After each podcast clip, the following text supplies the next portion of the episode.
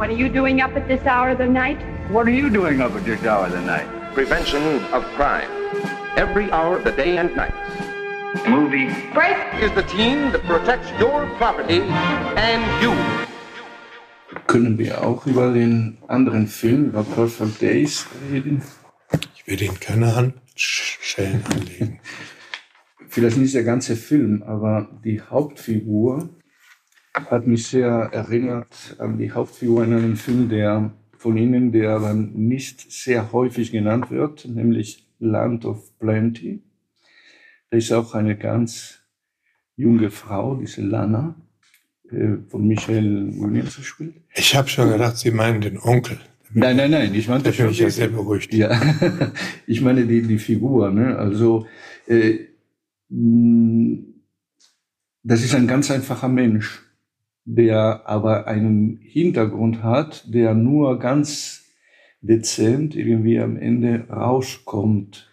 Meinen Sie also, dass das Publikum, auch der Zuschauer, auch äh, diese Figur so in dieser Komplexität auch versteht? Sie haben insofern recht, als in den meisten Filmen Figuren ziemlich auserzählt sind. Und wenn ein Schauspieler eine Rolle spielt, will er eigentlich vor allem seine Biografie kennen, um sich vorzubereiten. Und die meisten Filme machen das so, dass im Laufe des Films auch von der Biografie einiges vorkommt, sodass man viel weiß.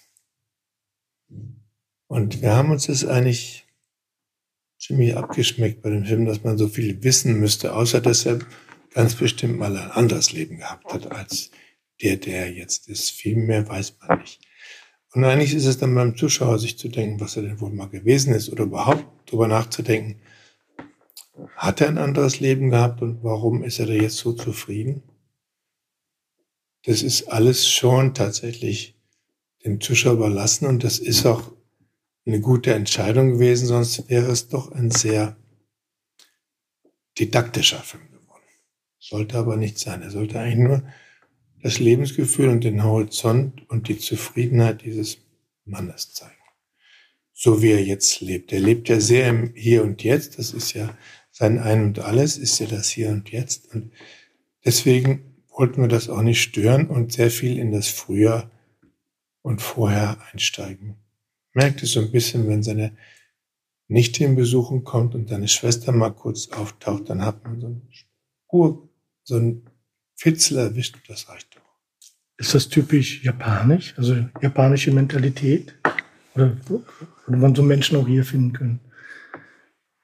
Ich glaube, dass es so Menschen auch durchaus hier gibt, dass es auch hier Menschen gibt mit einem großen Bewusstsein für das Allgemeinwohl und auch mit einer Zufriedenheit der Reduktion. Es wird allerdings zunehmend schwerer, das zu finden, weil die Krankheit, dass wir von allem zu viel haben, ist ja, kassiert ja sehr und Wachstum ist ja so inzwischen in unsere Gene gegangen, dass wir alle gerne mehr haben, als wir verwerten können. In jeder Hinsicht, kulturell als auch tatsächlich zum Leben. Und deswegen ist jemand, der nicht mehr haben will, wahrscheinlich ein bisschen schwerer, immer schwerer zu finden und auch in Amerika zum Beispiel schwerer zu finden heutzutage. Aber es gibt diese Menschen auf jeden Fall. Ich kenne auch viele, erst jetzt in der letzten Zeit, ähm, die den Minimalismus zum Lebensstil gemacht haben. Ein Onkel meiner Frau betreibt das seit Jahren. Ich habe nicht so richtig auf ihn geachtet. Er hat immer nur erzählt, was er schon wieder alles weggegeben hat und was er jetzt nicht mehr hat. Der hat den Film gesehen und gesagt, ja, das genau. Ich habe jetzt auch nur noch ein Bett und einen Tisch. Ich habe auch alles. Aber der, der ist auch sehr zufrieden. Das war einer, der, das war so ein Hansdampf in allen Gassen. Der ist einer der zufriedensten Leute in der Verwandtschaft, weil er, weil er den Minimalismus und das Reduzieren als Lebensphilosophie wirklich sehr weit getrieben hat.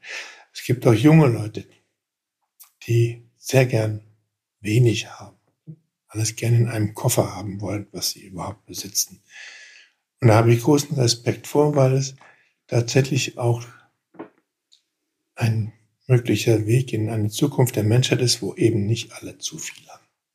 Der ähm, Hauptcharakter ist Kloputzer von seinem Job her.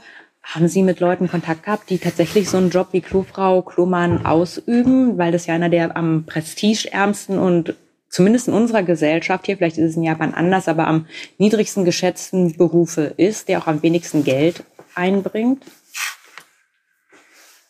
Ich muss sagen, ich habe für den Film keine Recherche betrieben über das Ansehen von Toilettenpersonal bei uns.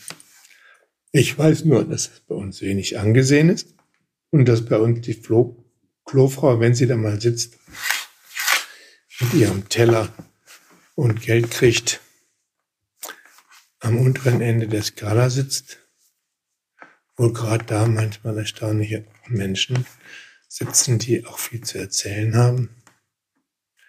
Aber die Toilette ist halt in unserem Kulturkreis ein anderes Örtchen als in Japan. In Japan hat die Toilette einen anderen Stellenwert. Da könnte ich jetzt auch Geschichten zu erzählen.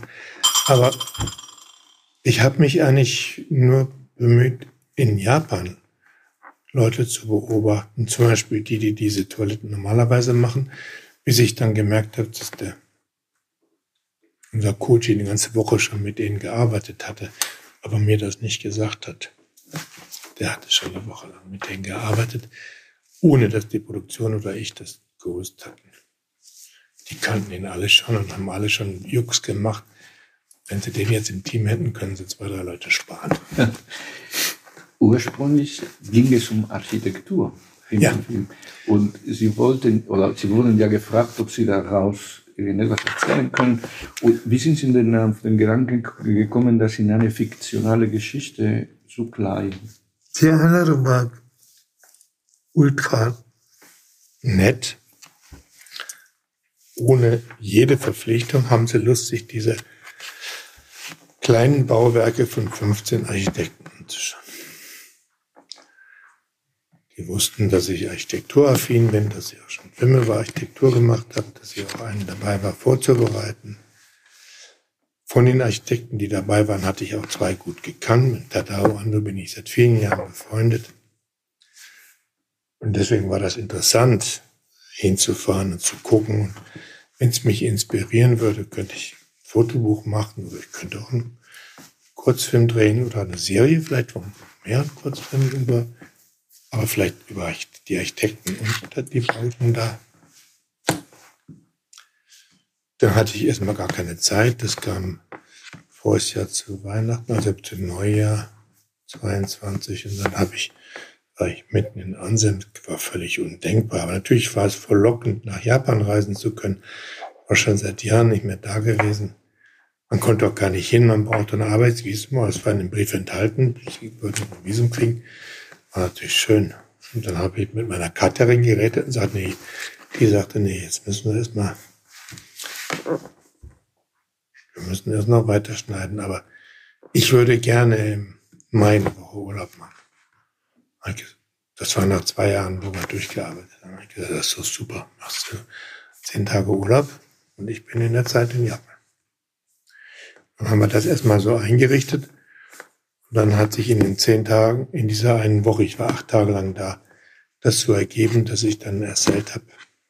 Also ich mag die Toiletten super gern, auch die kleinen Parks, wo das ist, aber ich würde eigentlich keinen Dokumentar über die Orte machen wollen. So schön sie sind, aber es tut Orten nicht gut, wenn sie so der Film selbst sind. Es ist besser, sie sind aufgehoben in der Geschichte. Und eine Geschichte könnte ich natürlich gerne erzählen wo diese Orte vorkommen und wo ich dann auch was von dem japanischen anderen Sinn einer Kultur erzähle, die mit den Toiletten zu tun haben, nämlich die, die Kultur des Allgemeinwohls und wie viel das im Japanischen zählt. Das, was man gemeinsam besitzt, und das sind halt so Toiletten unter anderem. Und da habe ich jetzt, jetzt rede ich mit dem Kopf und Kragen, aber ich hatte ja die Freiheit, ich konnte auch wieder nach Hause. Dann haben die auch gesagt, sie können genauso gut nach Hause fahren und nichts machen, das ist alles gut. Und dann habe ich gesagt, also gut, ich könnte mir vorstellen, dass ich, dass wir wirklich eine Geschichte erzählen, aber jetzt fahre ich sowieso übermorgen wieder nach Hause und dann kann ich so schnell nicht wiederkommen. Erst im Final Cut haben wir Ende September und dann gebe ich den Film an Sam in Postproduktion, Effekte drin, die brauchen mich für vier bis sechs Wochen nicht. Also dann könnte ich nochmal wiederkommen, wenn ihr denkt, dass wir das hinkriegen. Auf der einen Seite haben wir den minimalistischen ähm, Japaner und auf der anderen Seite den Künstler, den es gar nicht groß genug sein kann. Ne? Der große Flächen, großes Gelände hat, ja. ähm, ist beides heutzutage erlaubt. Jeder nach seiner Fassung.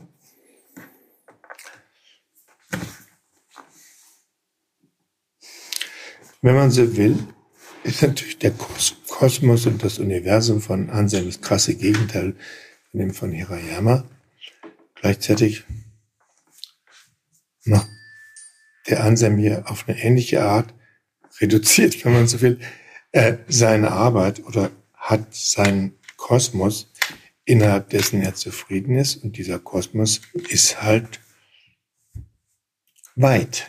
Der handelt von dem Weltall und den Atomen und Geschichte und Mythologie und Religion und den Wissenschaften. Man sieht es ja an der Bibliothek von ihm. Das ist ja wie die Bibliothek einer Kleinstadt. Im Film sieht man einen Ausschnitt. Und als ich zum ersten Mal da durchgegangen bin, habe ich gedacht, ja gut. Ungefähr meine Bibliothek hoch zehn, aber hat er natürlich alles nicht gelesen. Mal rausgenommen, alles unterstrichen, Zettel drin, das nächste. Viele Stichproben die waren alle durchgearbeitet. Alle durchgearbeitet. Und zwar wirklich, ich habe nicht viele Bücher in meinem Leben so durchgearbeitet. Als ich Philosophie studiert habe, habe ich das eine oder andere so durch, durchgerockt, wirklich alles unterschrieben und an den Rand geschrieben und Zettel reingelegt. Und diese ganze Bibliothek war durchgearbeitet. Und dann ist das Universum von ihm schon groß. Da ist viel drin. Und er will auch so viel erzählen. Er ist ja einer, der nicht Angst hat vor und nicht denkt, es geht ja nicht zu malen. Im Gegenteil, wenn man ihm erzählen würde, das und das geht nicht zu malen, dann, dann erst recht. Oder Plastik oder mit Architektur oder mit Gelände. Es geht alles, für ihn geht alles tatsächlich in eine Form zu bringen. Und insofern ist er in diesem Universum genauso zufrieden wie Hirayama. Wo, wo tendieren, tendieren Sie mehr hin? Minimalistisch oder schwer? Ne? Ich bin mit meinem Leben von Hirayama sehr beeinflusst. Ich habe mich von vielem getrennt und versuche das weiter. Es bringt viel Zufriedenheit, weil ich habe natürlich auch viel, ich war ein Sammler. Ich habe immer alles gesammelt und meine Frau hat das eine andere Umzug mitgemacht und weiß deswegen, wie viel es ist. Und wir haben das jetzt, wir reduzieren gerade. Ich muss Steine wieder aussetzen. aber Ihre Filme bleiben. Das ist auch ein gutes Gefühl. Ja, die bleiben, aber es sind nicht mehr meine. Ich habe sie alle weggegeben. Sie gehören alle sich selbst. In der Stiftung, die wir gemacht haben, die Stiftung besitzt die Filme. Das heißt, die Filme gehören der Öffentlichkeit und sich selbst. Und alles, was da reinkommt, da sind ja Klassiker dabei, die immer noch Geld machen. Kein Mensch verdient daran, die Filme selbst verdienen sich ihr Geld, um sich zu restaurieren um ohne mich klarzukommen. Also von denen habe ich mich erfolgreich befreit. Da hängt keiner mehr im Rockzipfel. Der Minimalismus ähm, ist eine Tugend für die Mittel- und Oberschicht, aber eine Schande für die Unterschicht. Ist es nicht eigentlich nur möglich, aus den Privilegien der Gesellschaftsschicht heraus, das ähm, so zu praktizieren? Denn die Unterschicht hat ja gar nicht die Möglichkeit, dieses minimalistische Ideal zu leben. Nö, wenn ich auf der Straße lebe, habe ich eh nur noch einen Koffer oder, wenn es hochkommt, einen hochgetürmten Einkaufswagen. Ne? Und das ist ja kein freiwilliger Minimalismus. Ich habe eine schöne Arbeit gesehen über Leute, die Heimatlose, Obdachlose, die ihren ersten Wohnung bekommen haben sehr schöne Arbeit, wo erstmal nichts drin ist. Und wo die eigentlich auch konfrontiert damit sind, dass da jetzt vielleicht Möbel rein sollen. Haben sie ja keine. Und das, was auf ihrem Karren drauf war, wollen sie auch nicht unbedingt in die Wohnung reinnehmen. Einige schon. Sie haben völlig recht. Der Minimalismus ist natürlich ein Privileg von denen, die was haben. Aber darüber hinaus ist es nicht nur ein Privileg, sondern auch tatsächlich eine Aufgabe, damit es weniger gibt, die nichts haben. Der Minimalismus ist auf jeden Fall ein Weg der Menschheit, um diese extreme Armut, von der wir reden, äh, aufhören zu lassen. Und extreme Arbeit aufhören zu lassen, dafür gibt es sehr schöne Theorien, gute Bücher, wäre ein Klacks. Es ist der Menschheit ein Klacks, extreme Arbeit einzuschränken und überhaupt zu beenden. Aber dazu gehörte dann schon, dass der eine oder andere oder viele mit weniger auskommen. Insofern würde ich das nicht unterschätzen, was das wert ist, dass Leute mit weniger. Wenn sie es mit dem Bewusstsein tun, dass auf diese, dass das der einzige Weg ist, dass andere, die wenig haben, wenigstens das bisschen haben, was sie brauchen. Aber, aber haben Sie selbst einen Kiefer? Äh, ähm, nee, ich habe keinen Kiefer. Kein, kein Kiefer, kein Gemälde. Kein ich muss sagen, ich habe mal ein, ein Farnblatt mitgenommen, aber es ist ein echtes. Sie haben ja den richtigen Kiefer, den Anselm. Dann brauchen Sie vielleicht ja. keinen. Am allerletzten Tag des Films haben meine Frau und ich, um unserem Hauptdarsteller die Ehre zu geben, auch die Uniform angehabt, mit der er die ganze Zeit gearbeitet hat. Es war nur der letzte Tag. Es war sozusagen, um solidarisch mit ihm den Film zu Ende zu machen. Und, danach habe ich auch lang gedreht und danach wollte ich zumindest am letzten Tag einmal in meine Lieblingskneipe gehen. Dann sind wir also in den, ohne uns umzuziehen, in den Uniformen, in diese kleine Bar, benannt nach dem Film von Chris Marker, La Jetée. Also meine Lieblingsbar kommt schon in den Tokyo Car vor von vor 40 Jahren. Da waren wir da, war auch niemand sonst da. Es ist nicht so groß wie der Tisch hier, aber also zehn Leute Maximum. Und dann haben einen getrunken dann wollten wir schon gehen, da kam ein Amerikaner rein. Ja, ungefähr so Ende 60. Kannte ich nicht, der war aber offensichtlich auch hin und wieder da und er hat uns gesehen. Dann hat er mich in den Uniformen gesagt, was habt ihr denn an Türkit? Wo gibt's denn das? Ich gesagt, das kann man nicht kaufen. Das ist die Arbeitskleidung. Was, wie Arbeitskleidung? Was? Wir haben gerade einen Film gemacht über einen Mann, der Toiletten hat lang angeguckt, im Ernst? Und dann hat er uns ganz kurz seine Lebensgeschichte erzählt. Der ist als 20-Jähriger nach Amerika, aus Amerika nach Japan, um Vietnam und Wehrpflicht zu umgehen. Anfang der 70er. Und weil er von einem Meister Martial Arts lernen wollte. Zu dem er hingegangen. Und er hat ihm gesagt, nee, junger Mann, ich habe viele, die bei mir lernen wollen. Du gehst ein Jahr in die Gegend vom Fischmarkt, damals, wo er damals noch war, putzt die Toiletten. Ich weiß dann schon, ob du das machst oder nicht, und dann kommst du wieder. Hat es ein Jahr jeden Tag gemacht, da kam er wieder. Der Chef wusste auch, dass er das durchgehalten hat, und hat er angefangen, ihn zu unterrichten. Und als wir fertig waren, hat er gesagt, so, jetzt wünsche ich dir nur eins für dein Leben, dass du das jedes Jahr in deinem Leben eine Woche weitermachst. Und er sagt, das hat mein Leben komplett verändert. Ich bin ein anderer Mensch geworden.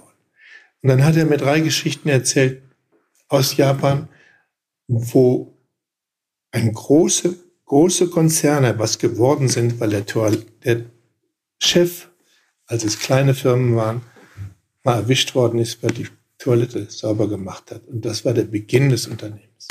Es hat eine, eine enorme, fast mythische Dimension, dass jemand Toiletten sauber macht. Es ist nicht nur ein Scheißjob, es hat auch, wenn es einer macht, große Bedeutung und kann auch heißen, aus dir wird was.